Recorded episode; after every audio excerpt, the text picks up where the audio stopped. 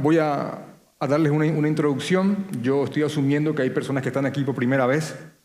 Entonces voy a darle una introducción y los que ya entienden el contexto en el que estamos estudiando esta, esta carta, eh, ténganme paciencia, hermanos, para que, para que también los que nos visitan puedan meterse con nosotros en el texto del día de hoy. Em, aún así voy a, tratar de hacer el mayor esfuerzo para que inclusive a los que ya saben el contexto puedan sacar algo nuevo de lo que, de lo que vamos a estudiar en el día de hoy. La prédica se llama, la he titulado, Acuérdate del que vive y reina. Acuérdate del que vive y reina. El texto obviamente inicia con Acuérdate de Jesucristo, pero yo lo he titulado Acuérdate del que vive y reina. Yo quiero iniciar diciéndoles, quiero iniciar con la siguiente verdad. Hermano, todo creyente, todo creyente, en algún momento de su vida, o en muchos momentos de su vida, pasará por pruebas. Y cuando las pruebas lleguen a nuestras vidas, van a ser una herramienta para mostrarnos, para mostrarte la firmeza de nuestras convicciones. Amén. ¿Qué tanto decimos creer lo que afirmamos creer? Aquí mismo, en este lugar, en este momento, hay personas que están en medio de alguna prueba, hay otros que están saliendo y hay algunos que están a punto de ingresar y por ahí ni siquiera lo saben. Pero estamos en esos, tres estadios.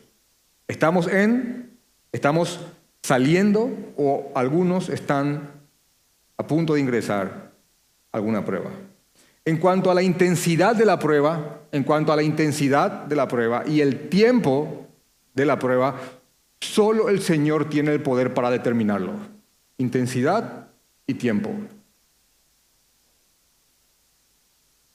Pero nosotros, los creyentes, afirmados en la palabra, sabemos que el Señor nos ama, amén, amén, que todo ayuda bien a aquellos que le aman a Él, amén, y que no hay despropósito alguno en los planes de Dios, y que Él nunca, nunca hará venir sobre nosotros alguna tentación más grande o más fuerte de la que podamos resistir. Dios es fiel. Amén. Esta es la forma en la cual vemos las pruebas. Así que lo que yo quiero mostrarles hoy es una guía bíblica en cómo animar a un hermano, en cómo animar a hermanos que estén atravesando pruebas. Y de hecho, vamos a leer y a considerar palabras que tienen el poder para animarnos a nosotros mismos cuando atravesemos las tormentas y las pruebas en esta vida hasta que nos encontremos en el Señor. El libro de Hebreos capítulo 10, versículo 23 al 25 dice, mantengámonos firmes sin fluctuar la profesión de nuestra fe, porque fiel es el que prometió, y considerémonos unos a otros, hagámonos meditar significa eso, considerémonos unos a otros para estimularnos al amor y las buenas obras. Mantengámonos firmes y estimulémonos, animémonos, significa eso, unos a otros al amor y a las buenas obras. Y dice, no dejando de congregarnos, como algunos tienen por costumbre, sino exhortándonos en tanto más cuanto, cuanto veamos que aquel día se acerca. Estimúlense y anímense más y más, incluso cuando vean cada vez más que aquel día se acerca. ¿Saben a cuál día se refiere? Así que es válido animarnos, motivarnos y estimularnos. De hecho, que es una de las razones por las cuales nos congregamos animarnos unos a otros, lo necesitamos. Ahora, lo que no es válido es animarnos con cualquier cosa, entiéndase por eso, razones no bíblicas. No es válido.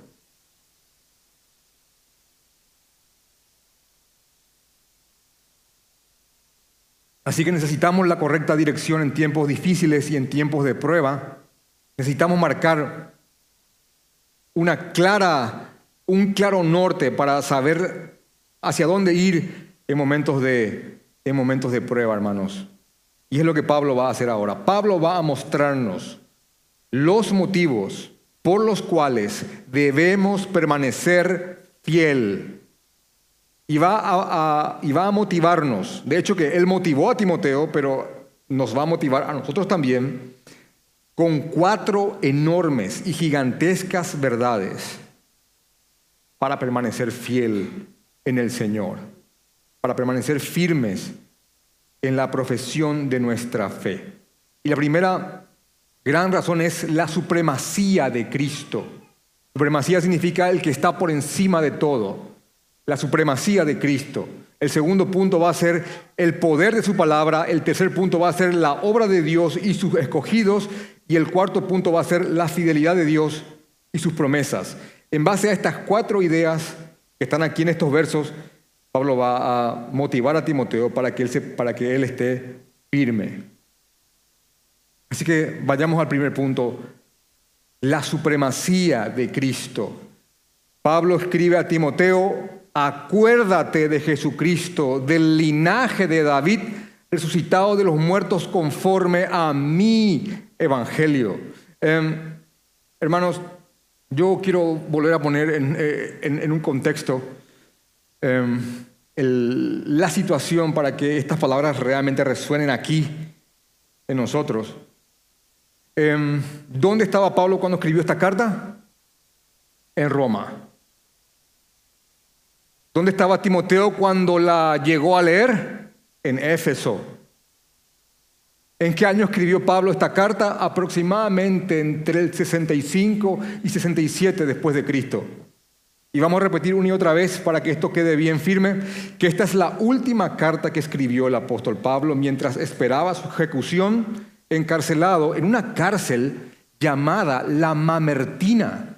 Y ustedes pueden googlear eso.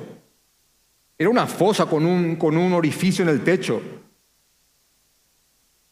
De hecho que es un, es un punto turístico en, en Roma hoy día. Así que les repito, es importante el contexto para que estas palabras suenen con fuerza en nosotros. Y yo quiero leerles algo que en su momento, bueno, para mí fue como simplemente un dato. Quiero leerles la página 416, 417 y 418 del libro de historia que se utiliza para ingresar a la Universidad Nacional de Derecho, aquí en Asunción o en cualquier, o en cualquier filial. Quiero leerles lo que estudian los que van a ingresar a abogacía en, la universidad de nuestro país. El libro llamado Sartú y Muriel, yo que yo ya lo he repetido muchas veces, dice lo siguiente: la persecución contra los cristianos fueron diez, y durante tres siglos, si bien con intervalos de tolerancia y paz, fueron innumerables los cristianos que, prefirieron perder la vida antes que negar la fe en aquel Cristo. La primera persecución fue desencadenada por Nerón en el 64 después de Cristo. ¿Cuándo escribió Pablo esta carta? 65, 67.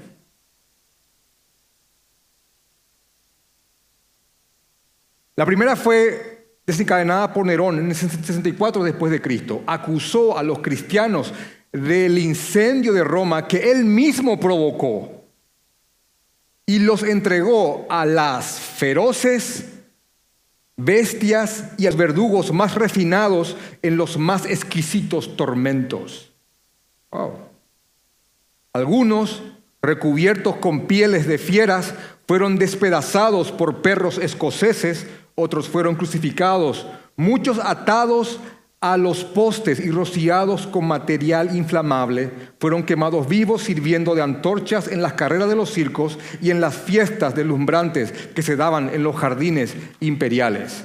Por lo visto, los cristianos, hostiles a los dioses y reacios al culto imperial romano, fueron mirados como ateos u odiosos sectarios de algún culto infame que disimulaban en el secreto de sus reuniones clandestinas en las catacumbas donde la verdad practicaban algo que le llamaban ágape. perseguidos por todas partes, como si fueran enemigos de la humanidad, despojados de sus bienes y encarcelados por millares, los cristianos vieron sus libros santos sistemáticamente destruidos y pérfidamente sustituidos por evangelios fraguados y apócrifos. Mientras no aceptaran el culto nacional a la par del suyo, la iglesia naciente nunca podría tener existencia legal. Pacto y murié. Ingreso a la una. Y hay una nota al pie que dice, muchas calumnias se habían diseminado en cuanto a los cristianos, entre ellos la práctica del canibalismo y vampirismo, ya que consumían carne y tomaban sangre.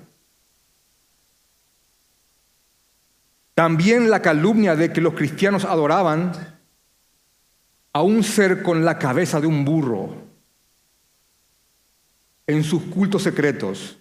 Prueba de esto es el graffiti de Alexámenos, estampado en el Monte Palatino en Roma. es un testimonio de eso, donde como burla escriben, Alexámenos adora a su Dios y está Jesús, y es, el, el rayón de Jesús en una cruz con la cabeza de un burro. Y googleenlo, graffiti de Alexámenos. En medio de todo esto, en medio de todo esto, estaban Pablo y Timoteo. ¿Qué te parece? Y Pablo estaba en Roma. Roma estaba devastada porque, porque habían pasado solamente algunos años, uno o dos, del gran incendio, y estaba devastada. Y él estaba preso, vinculado con aquel grupo terrorista que había incendiado toda la ciudad. Diez de los doce barrios habían incinerado. Y de ahí Pablo estaba escribiendo estas cartas a Timoteo que estaba en Éfeso, otra ciudad sumamente pagana, totalmente consagrada a una diosa llamada Diana, y odiaban tremendamente al cristianismo. Así que Sumado al ataque de los falsos maestros, la, apostasía de algunos, la deserción de otros, la confusión que había en creyentes verdaderos por causa de las falsas doctrinas, estaban Pablo y Timoteo. Así que el trabajo era mucho, había mucho que limpiar internamente en la iglesia que estaban haciendo, a la par que se lidiaba con toda la persecución externa. El motivo por el cual hago este esfuerzo es para que, hermanos, cuando, cuando leas esta, esta, esta, simple frase, acuérdate de Jesucristo, hay que, hay que ver, hay que tratar, aunque sea un poquito, de, de, de, ponernos en el lugar de aquel que lo está leyendo y, y que habrán provocado esas cosas en su corazón y sin ánimo de, menospreciar tus problemas. Hermano, estos no estaban lidiando con llegar a fin de mes o con ser aceptados socialmente o con una baja autoestima por no sentirse atractivos. No estaban lidiando con la frustración de no tener el auto del año o cosas parecidas a esas. Eran, vivimos hoy, no lo sabemos. Y lo que más impresiona para mí es la manera en la que Pablo se refería a sus problemas en comparación con lo que el Señor había prometido. Y eh, quiero yo leerles algo que, que él escribe a nuestros hermanos en Corinto. Y dice, les digo dónde.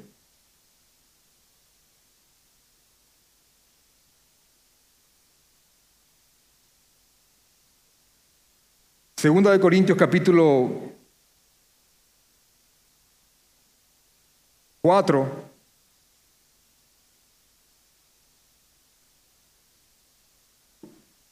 Dice capítulo 4 versículo 13, pero teniendo el mismo espíritu de fe conforme a lo que está escrito, creí por lo cual hablé, él creyó realmente y por eso no podía dejar de hablar Dice Pablo, nosotros también creemos, por lo cual también hablamos, sabiendo que el que resucitó al Señor, a nosotros también nos resucitará con Jesús y nos presentará juntamente con Él. Porque todas estas cosas padecemos por amor a vosotros.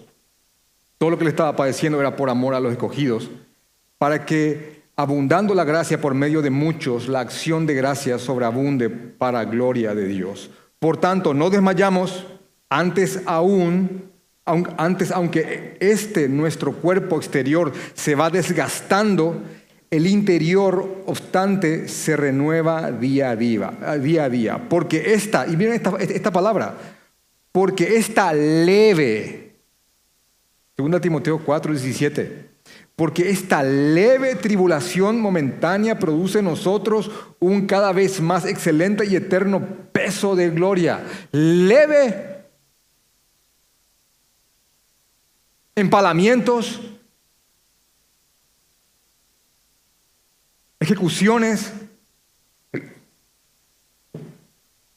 despojos, exilios, leve, asesinatos, encarcelamientos.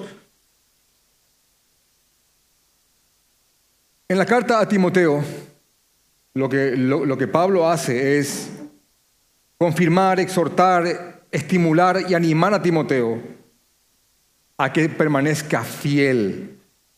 Le insta, le, insta a que no se avergüence del Evangelio, que no niegue al Señor, que tampoco se avergüence de Pablo, porque Pablo es al fin y al cabo un preso por causa de Jesucristo. Que sea fiel, que retenga, que guarde, que traspase con fidelidad la palabra del Señor. Y en el capítulo 2 inicia con la frase, tú hijo mío, esfuérzate en la gracia que es en Cristo Jesús. Y por gracia ya hemos hablado de que es todo aquello que Dios nos ha dado para, para reconciliarnos con Él y para permanecer en pos de Él. Todo lo que Dios nos ha dado es gracia. El, creyente vive en la gracia del Señor. Y Timoteo tenía que ser fiel en la obra, estar firme en, en su misión, en la misión que se le había encomendado. Segunda Timoteo 2.2 pero aferrado al Señor, ya que sin Él, Timoteo nada, nada lo iba a poder hacer. Nada, absolutamente nada. Después en 2 Timoteo capítulo 2 del 3 al 6, Pablo le da direcciones para el cumplimiento de su encomienda, de su misión, y usa tres ilustraciones Primeramente que se mantenga en la entrega total como un soldado que está militando en una campaña. Dos, que sea como un atleta que honestamente está tratando de ganar su trofeo para que su trofeo sea legítimo. Y tres, que sea paciente de manera activa como lo es un campesino, como lo es un labrador. Porque el que labra la tierra, el que trabaja la tierra, la trabaja la cuida, la abona, cuando salen los brotes, la, protege de las plagas, pero hay algo que él sabe que él no puede hacer. Entonces, mientras que él trabaja, él también pacientemente espera. Así que Timoteo, sé como un soldado, sé como un buen atleta y sé como un labrador, sé como un campesino. Termina la idea en el versículo 7, en 2 Timoteo capítulo 2, versículo 7, termina la idea diciéndole, considera, piensa, medita, mastica lo que te digo y el Señor te dé entendimiento en todo. Acuérdate de Jesucristo. Sale ahí con eso.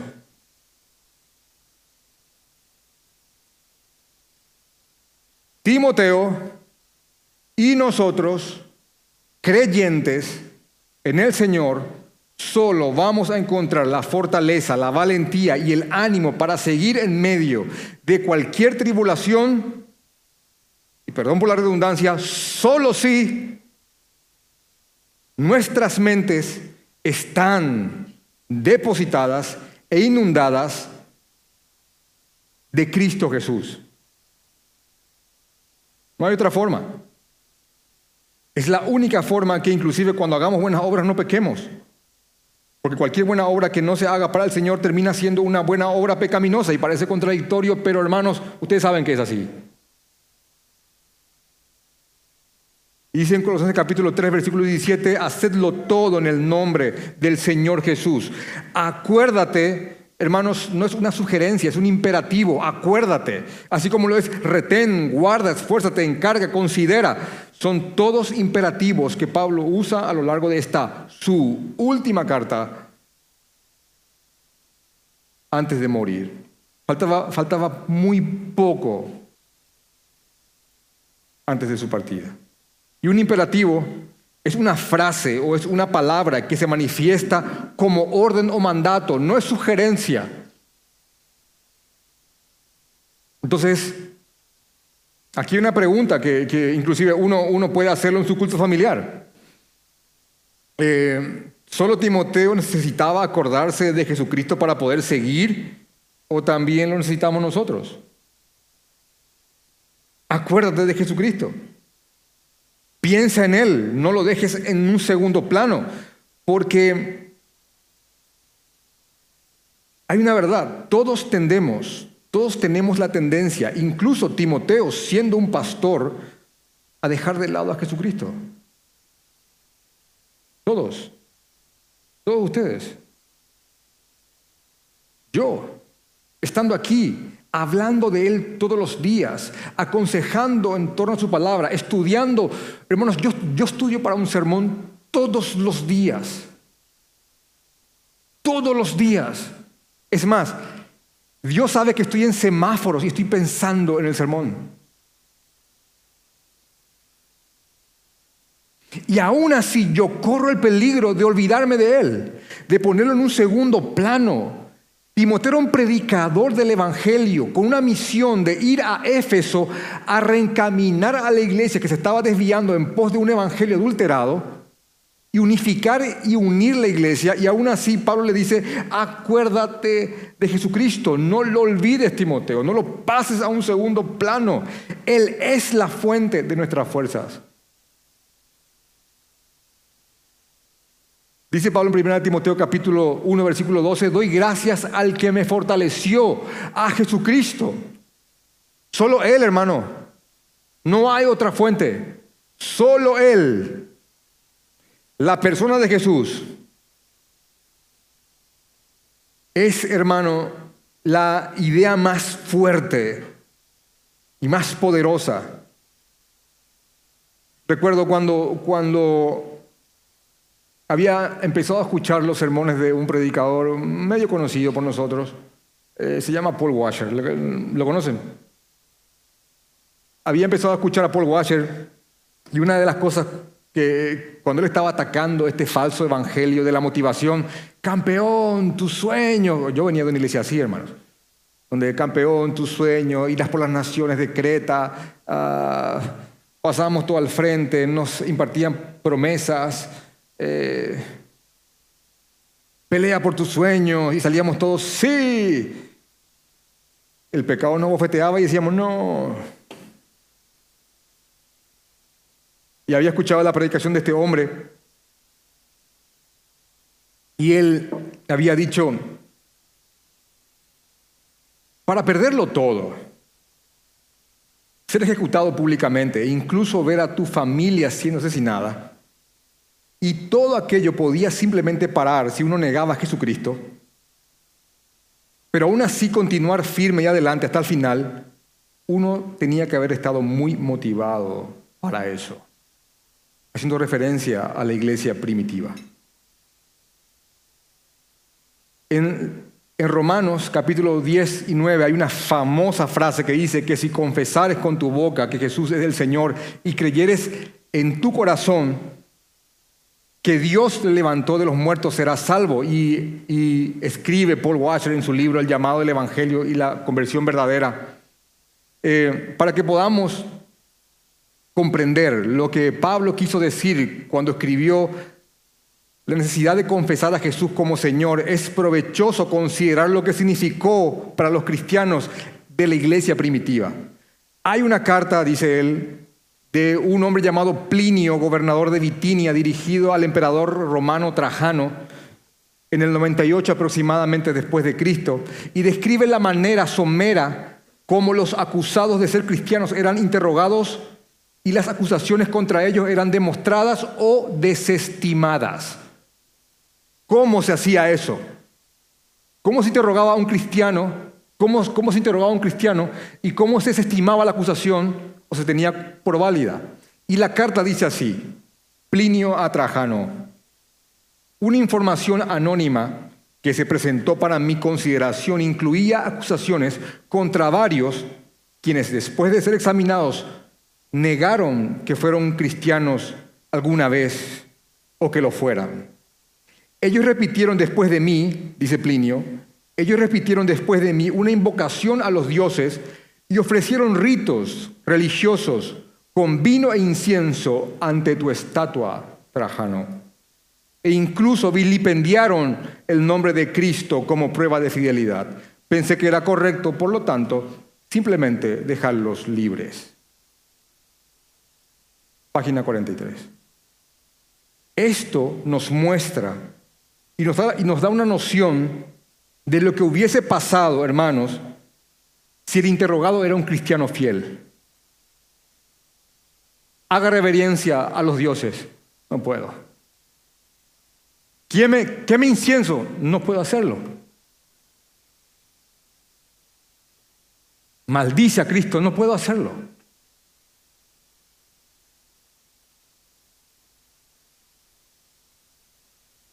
No puedo hacerlo.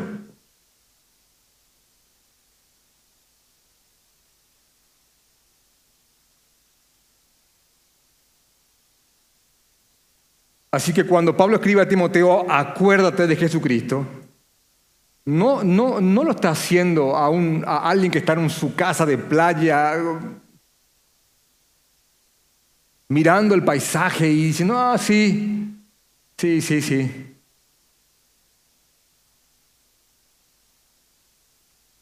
Pablo le dice a Timoteo que, que él no salga de tu mente, porque apenas apenas ponemos a Jesús en un segundo plano, hermano, hermano, vamos a comenzar a hundirnos, vas a comenzar a hundirte.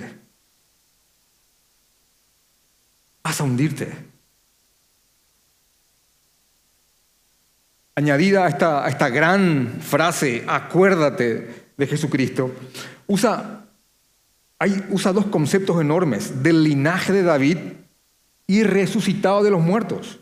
Del linaje de David, uno dice, ¿qué significa esto? ¿Por qué, acuérdate de Jesucristo, del linaje de David? ¿Por qué no el Cordero de Dios? ¿Por qué no el Alfa y el Omega? ¿Por qué, no, eh, por qué del linaje de David? Porque lo que Pablo está haciendo es recordarle a Timoteo la humanidad de Cristo. Cristo era hombre.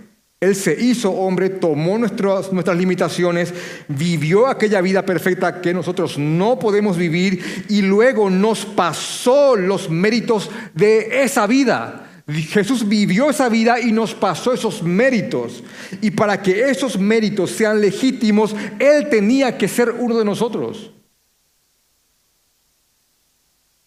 Y así que como, como un atleta que gana legítimamente algo, él ganó los méritos de manera legítima cumpliendo la ley, cumpliendo las reglas.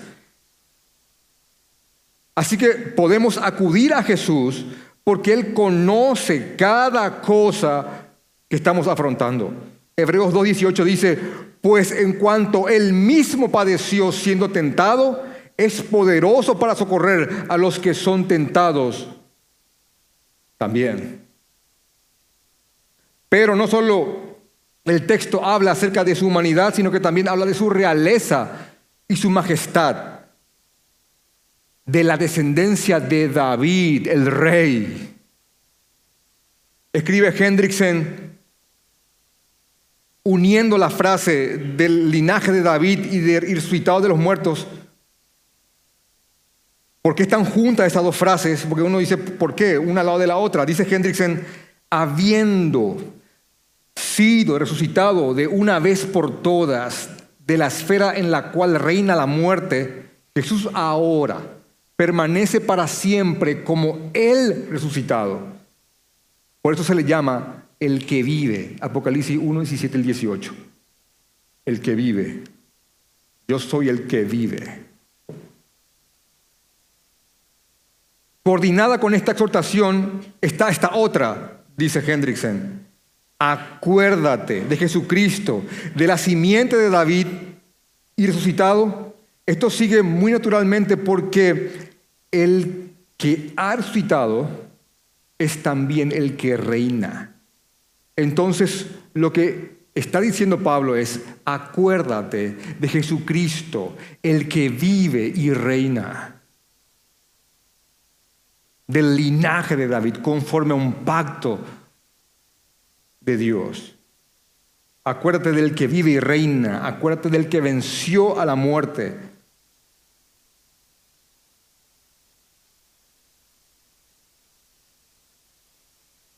Es la misma idea la que fue manifestada, aunque solamente unos párrafos atrás. Dice en segunda de Timoteo, capítulo 1, versículo 9, ¿Quién nos salvó? Jesucristo, Dios.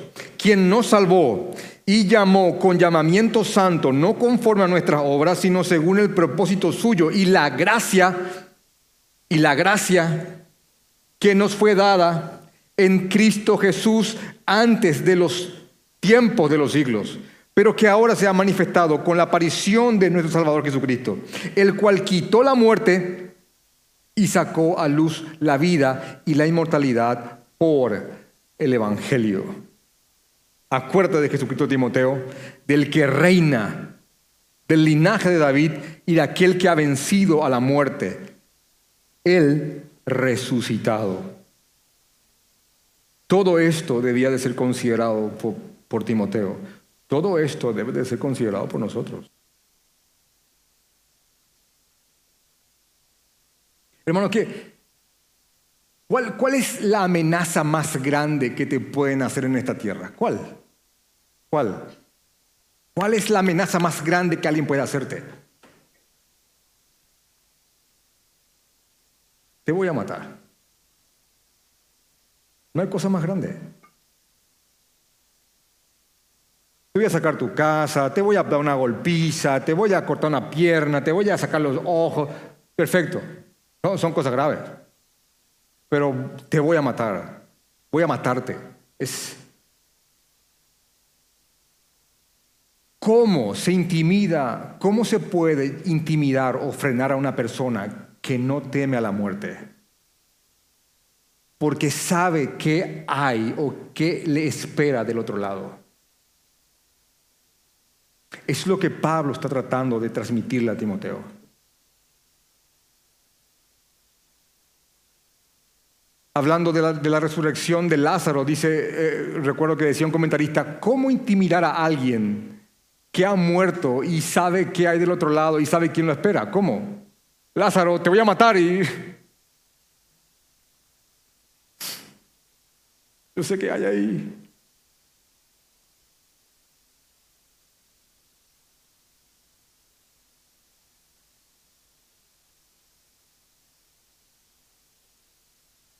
Para nosotros, firmes en convicciones bíblicas, la muerte es solo un trámite ante nuestro encuentro eterno con el Señor.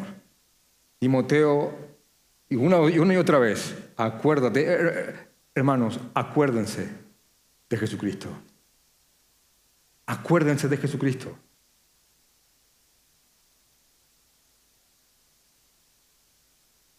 Muchos de ustedes de, aquí, a un tiempo van a estar en su presencia. No miren esta vida como algo muy extendido. Dentro de poco, varios de ustedes, el próximo año, en esta fecha, yo les aseguro, por estadística, ya muchos de ustedes no van a estar. Y sus edades no tienen nada que ver. Hoy nosotros recordamos a muchos hermanos que hace dos años estaban, hoy están con el Señor. Y los recordamos. Y vemos las fotos de años pasados y los lloramos. No por un sentido de desgracia, sino que porque ah, los extrañamos. Hasta el encuentro. Hasta vernos otra vez.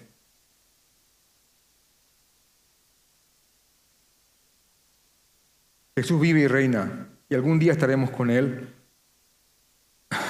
todo esto es pasajero y tan efímero en comparación a la gloria venidera. Timoteo, aférrate de eso. Conforme a mi evangelio, no porque él se lo haya inventado, sino que porque lo ha hecho suyo. Porque él dice perfectamente en Gálatas capítulo 1, versículo 11 y 12, que él recibió el evangelio del mismo Señor Jesucristo. Timoteo, aférrate a Jesucristo. La segunda verdad de la cual tenía que Timoteo aferrarse para permanecer firme es en que la palabra de Dios es poderosa, en el poder de su palabra. Dice en el versículo 9, en el cual sufro el Evangelio, por el Evangelio, en el cual sufro penalidades hasta prisiones, como si fuera un malhechor, como si fuera un criminal, a modo de, de malhechor. Mas la palabra de Dios no está presa Si Timoteo iba a predicar el mismo mensaje que, había predicado Pablo, él tenía que esperar la misma clase de persecución. Amén. De hecho, que Jesús mismo lo manifestó a sus discípulos diciendo, si el mundo os aborrece, sabed que a mí me ha aborrecido antes que a vosotros. Si fueres del mundo, el mundo amaría lo suyo, pero porque no sois del mundo, antes yo os elegí del mundo, por eso el mundo os aborrece. Acordaos de la palabra que yo os he dicho, recuérdense de esto. El Señor, el siervo, el siervo, nosotros, el siervo no es mayor que su Señor. Si a mí me han perseguido, también a vosotros os perseguirán. No puedes estar predicando lo mismo y esperar una reacción distinta. Es lo que te está diciendo. Y dice, si han creído en mis enseñanzas, lo que son de Él, también creerán en las suyas. Juan 17, 18 al 20. Así que Pablo quería ser realista con Timoteo. Pablo quiere ser realista con nosotros. Hay un libro que dice tu mejor vida ahora un libro eh, para mí diabólico. Y, es un libro del Evangelio de la Prosperidad que flagela iglesias. Hermano, eh, me gustó mucho cómo, lo, lo, refutó un predicador con una simple frase. Si tu mejor vida es ahora, eso quiere decir que vas rumbo al infierno. ¿Lo entienden? Espero un rato que hagan un proceso.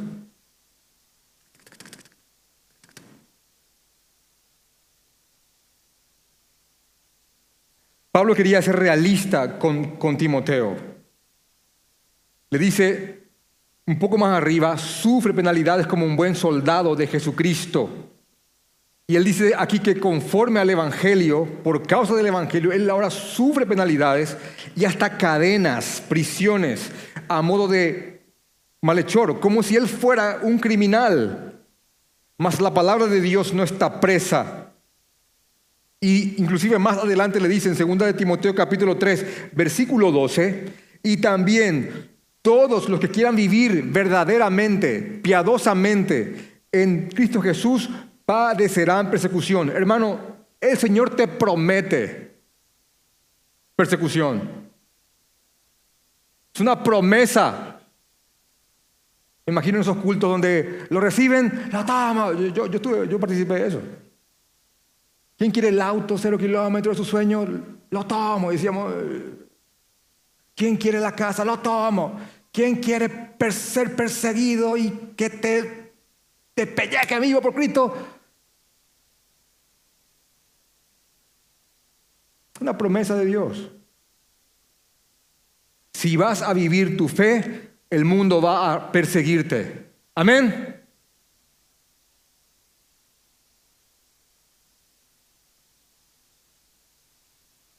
Así que Pablo estaba padeciendo por predicar el Evangelio. Pero aunque él esté preso, dice Pablo, la palabra no puede ser apresada, no, la palabra no puede ser retenida. Y aunque el mundo entero reaccione con furia y haga de todo para que el reino no se expanda y la palabra no, no, no trascienda, este mundo no tiene ese poder. La palabra de Dios es poderosa y se puede matar, carbonizar, partir, aserrar, colgar a sus mensajeros encarcelarlos, pero la palabra de Dios nunca podrá ser presa. La palabra de Dios tiene poder. Y ahí sí aplica eso, esa frase. La palabra de Dios tiene poder. La palabra de Dios penetra corazones. El Espíritu Santo hace su obra a través de ella. ¿Saben lo que dice Efesios capítulo 6, versículo 17? La espada del Espíritu es la palabra de Dios. Y en la carta a los filipenses hay un tremendo testimonio de lo poderosa que es la palabra. ¿Por qué? Porque el imperio romano, tratando de frenar el avance del Evangelio y de la palabra de Dios, lo único que hizo es introducir el Evangelio en su seno. Y cuando Pablo estuvo en uno de sus arrestos, escribiendo a los hermanos que están en Filipo, en Filipenses capítulo 4, versículo 20 dice, todos los santos, todos los que han creído, todos los santos os saludan, especialmente los de la casa del César, especialmente los de la casa de Nerón, para que tengas el dato más preciso. Habían guardias que estaban custodiando a Pablo y algunos pretorianos habían empezado a creer. De tal manera que varios del pretorio, de la casa del César, de la casa de los del círculo cercano de Nerón, habían visto de que las prisiones de Pablo eran sin sentido y que ese hombre realmente está teniendo una causa justa. Así que yo, yo, yo, yo, personifico esa carta y estaba ahí escribiendo él y dice, todos los santos os saludan. Y por ahí estaba como centurión, eh, mándame también mi saludo, Pablo. Y él, sí, aquí también lo de la casa os saludan.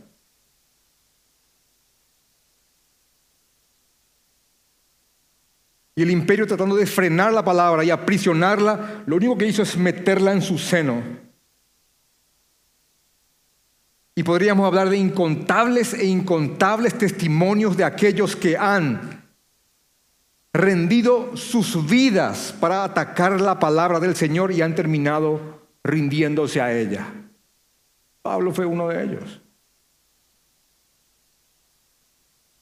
El Señor sigue llevando a cabo su obra a través de su palabra.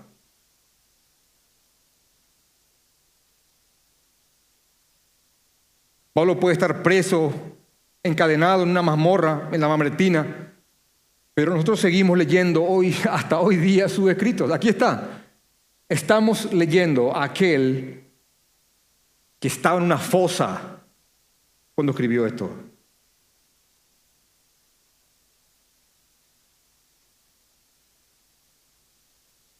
Hermanos, la palabra de Dios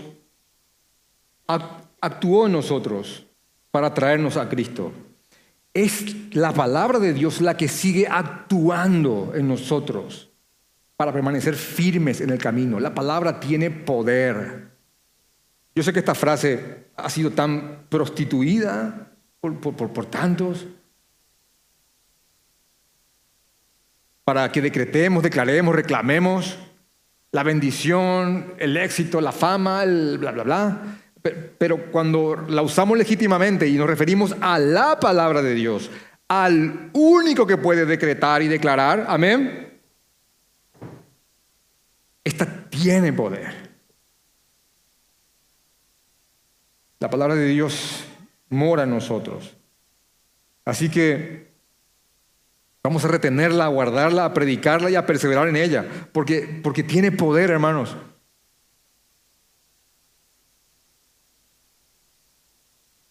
La tercera razón que Pablo manifiesta es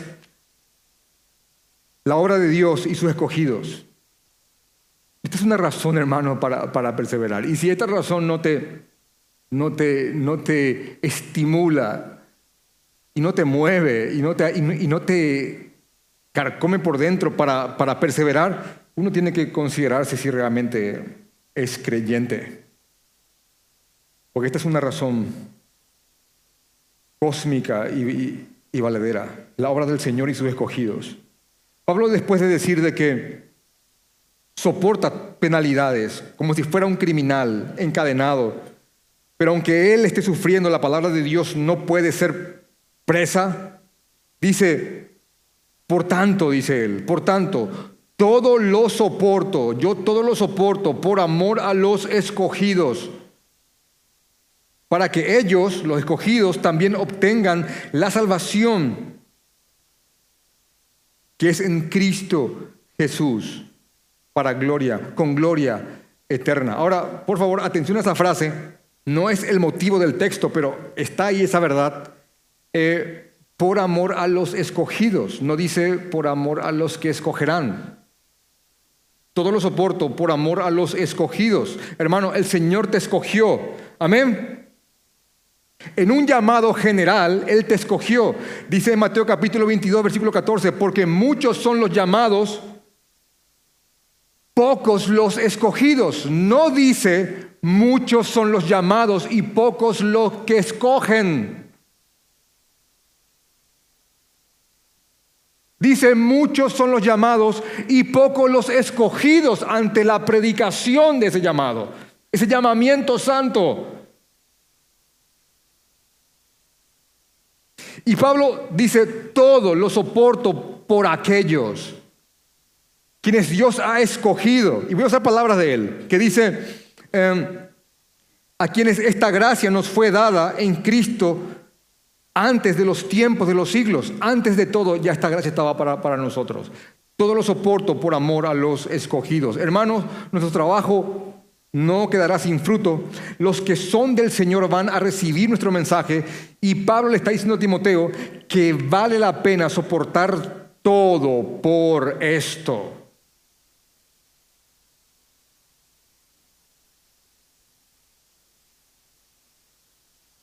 Así que debemos perseverar y estar dispuestos a soportarlo todo por los posibles escogidos que pudieran estar en nuestras familias, parientes, amigos, compañeros de trabajo, colegio, etc. Si tan solo tuvieran un cartelito, yo, yo, recuerdo a alguien que, dijo eso una vez, si tan solo hubiera un cartelito que, diría escogido, no escogido, escogido, no escogido, vayamos solamente a lo del cartelito. Pero como tal el cartelito no, no existe, todos los que respiran son potenciales escogidos del Señor. Soportemos todo por ellos.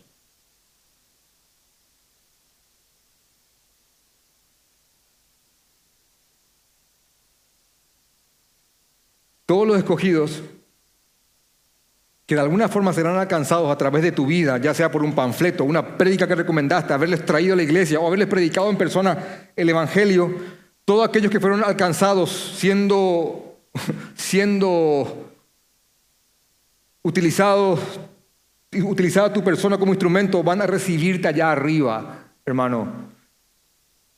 Lucas 16, 9 dice que ganemos amigos por medio de los bienes de este mundo para que cuando lleguemos allá nos reciban en las moradas celestiales. Es una motivación para perseverar. Yo tengo hijos muy chicos, muy pequeños.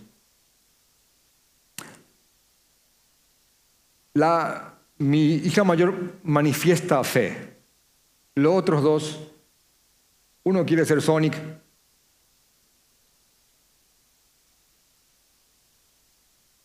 Y la otra está empezando a hacerse preguntas.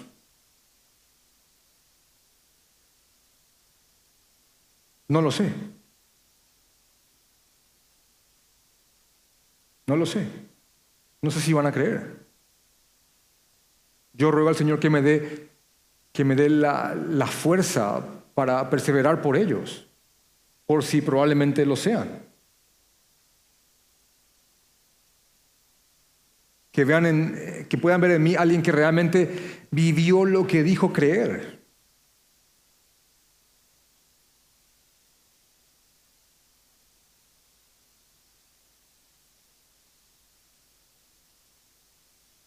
Y, la, última razón es que Dios es fiel. La última razón que Pablo invoca es la fidelidad de Dios y sus promesas. Dios es fiel y sus promesas son igualmente fieles. Después de, estas, de estas tres ideas, Pablo dice en el versículo 11, palabra fiel es esta, Timoteo. Y aquí hay cuatro, cuatro sí. Sí, sí, sí, sí. Y cuando, y cuando uno lee un, una, un sí como palabra inicial, es una expresión condicionante. Significa que, significa que debe de ocurrir una cosa para que ocurra otra. Si tal cosa, pasará lo otro. Palabra fiel es esta, Timoteo.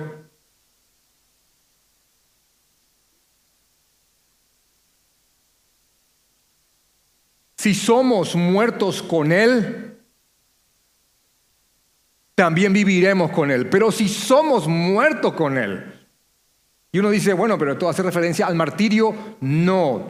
Romano capítulo 6, del 13 al 11, no lo vamos a leer ahora porque es largo, hace referencia a morir juntamente con Cristo como una forma de entender la conversión.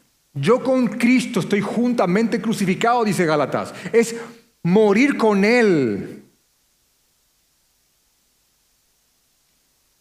Sugel Michelin dice, el llamado del Señor Jesucristo a los suyos es un llamado a la muerte. Vengan, vamos a morir. Mueran juntamente conmigo. Es un llamado a la muerte, dice. Y continúa, nunca olvides eso. Cuando Cristo le llamó, te llamó a salvación, Él te llamó a morir, Él te llamó a la muerte del yo. Y añade, en el camino que el Señor Jesús trazó, primero está la cruz y después está la gloria. Primero está la cruz y después está la gloria. ¿Otra vez? Primero está la muerte, primero está la cruz y después está la gloria. Así que si, si, si somos muertos con Él, también viviremos con Él.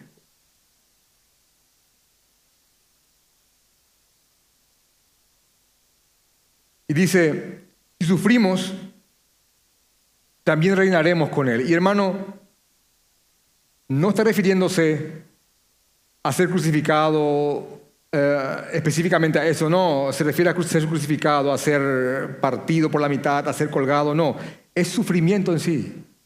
Y se acuerdan lo que dice más adelante, todos los que quieran vivir piadosamente en Cristo Jesús padecerán persecución.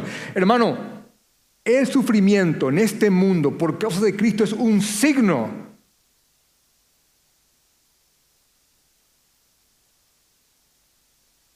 que estás con Él.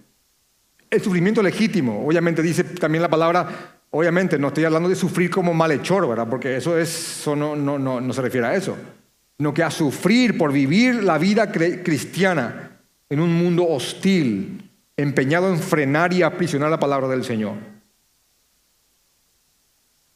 Dios es fiel y sus promesas son igualmente fieles, pero también sus advertencias son igualmente fieles.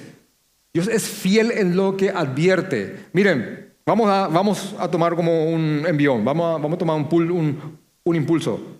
Dice, Timoteo, Timoteo, si somos muertos con Él, también viviremos con Él. Si sufrimos, también reinaremos con Él. Si le negaremos, también Él nos negará.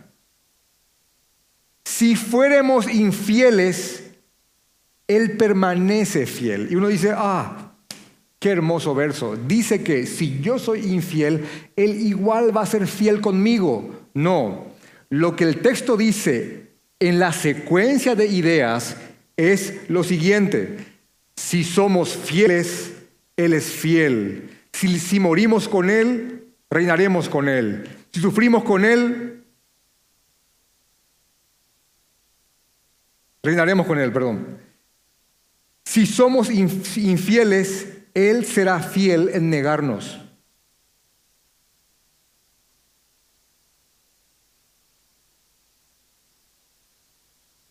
Sus promesas son fieles, sus advertencias son, son, fieles también.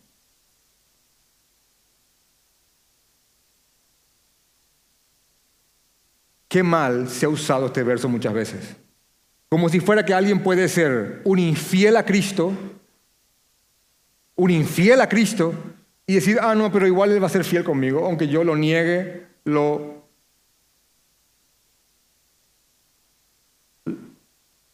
Aunque me avergüence de Él y diga, bueno, Él permanece fiel. Hmm. No, no, Él será fiel en negarte. Él será fiel en cumplir esa advertencia.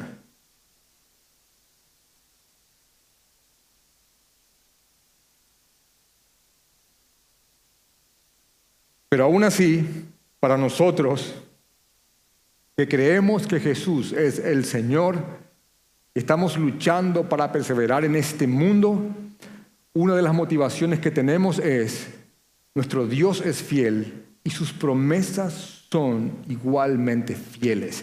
Él es tan poderoso que Él no puede negarse a sí mismo. Lo que Él dijo, Él lo hará. Y fiel es Él, que nos hará permanecer hasta aquel día. Filipenses 1, capítulo, capítulo 1, versículo 6. Así que, hermanos, en conclusión, hermanos, en todo momento debemos estar aferrados al Señor en tiempo de paz y en tiempo de tormentas. Amén. Debemos considerar, meditar y pensar en la palabra Debemos tomar ánimos en la supremacía de Cristo. Debemos de, alimentar la idea de que servimos al que vive y reina y el que vive y reina nos ama.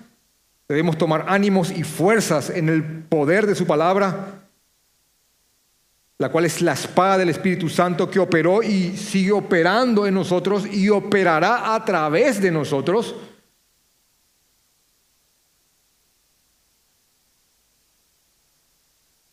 Por eso hay un llamado constantemente a llenarnos de ella, que es lo que estamos haciendo ahora, llenarnos de su palabra para que ella siga sanándonos.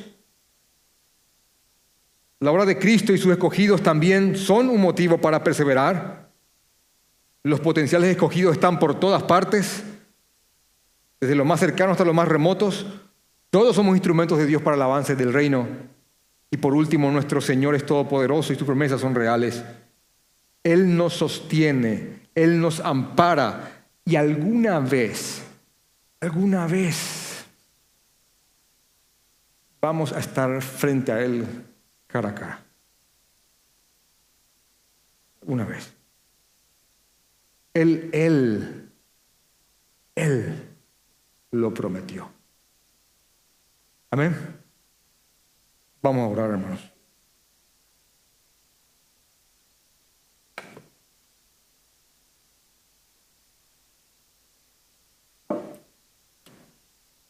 Señor, ayúdanos, ayúdanos a crecer, a madurar en tu palabra, ayúdanos a abrazar y a vivir en tus verdades. Ayúdanos a mirarte y a tomar fuerzas en tu persona, en tu obra, en tu evangelio, en tu palabra. Ayúdanos a descansar en el poder de tu palabra. Ella es poderosa, Padre ella no puede ser aprisionada, tiene el poder para tocar hasta el alma más oscura. Yo te ruego, Señor, de que si hay alguien aquí que, que no se haya rendido a ti, yo te suplico, Padre, que toque su corazón. Yo te ruego, Señor, y si hay alguien aquí en tinieblas pueda ver tu hermosura, te pido que hagas esa obra, Señor. Te suplico, Padre, guíanos a descansar en tus promesas, guíanos a vivir por ellas hasta aquel día, Señor. Amén.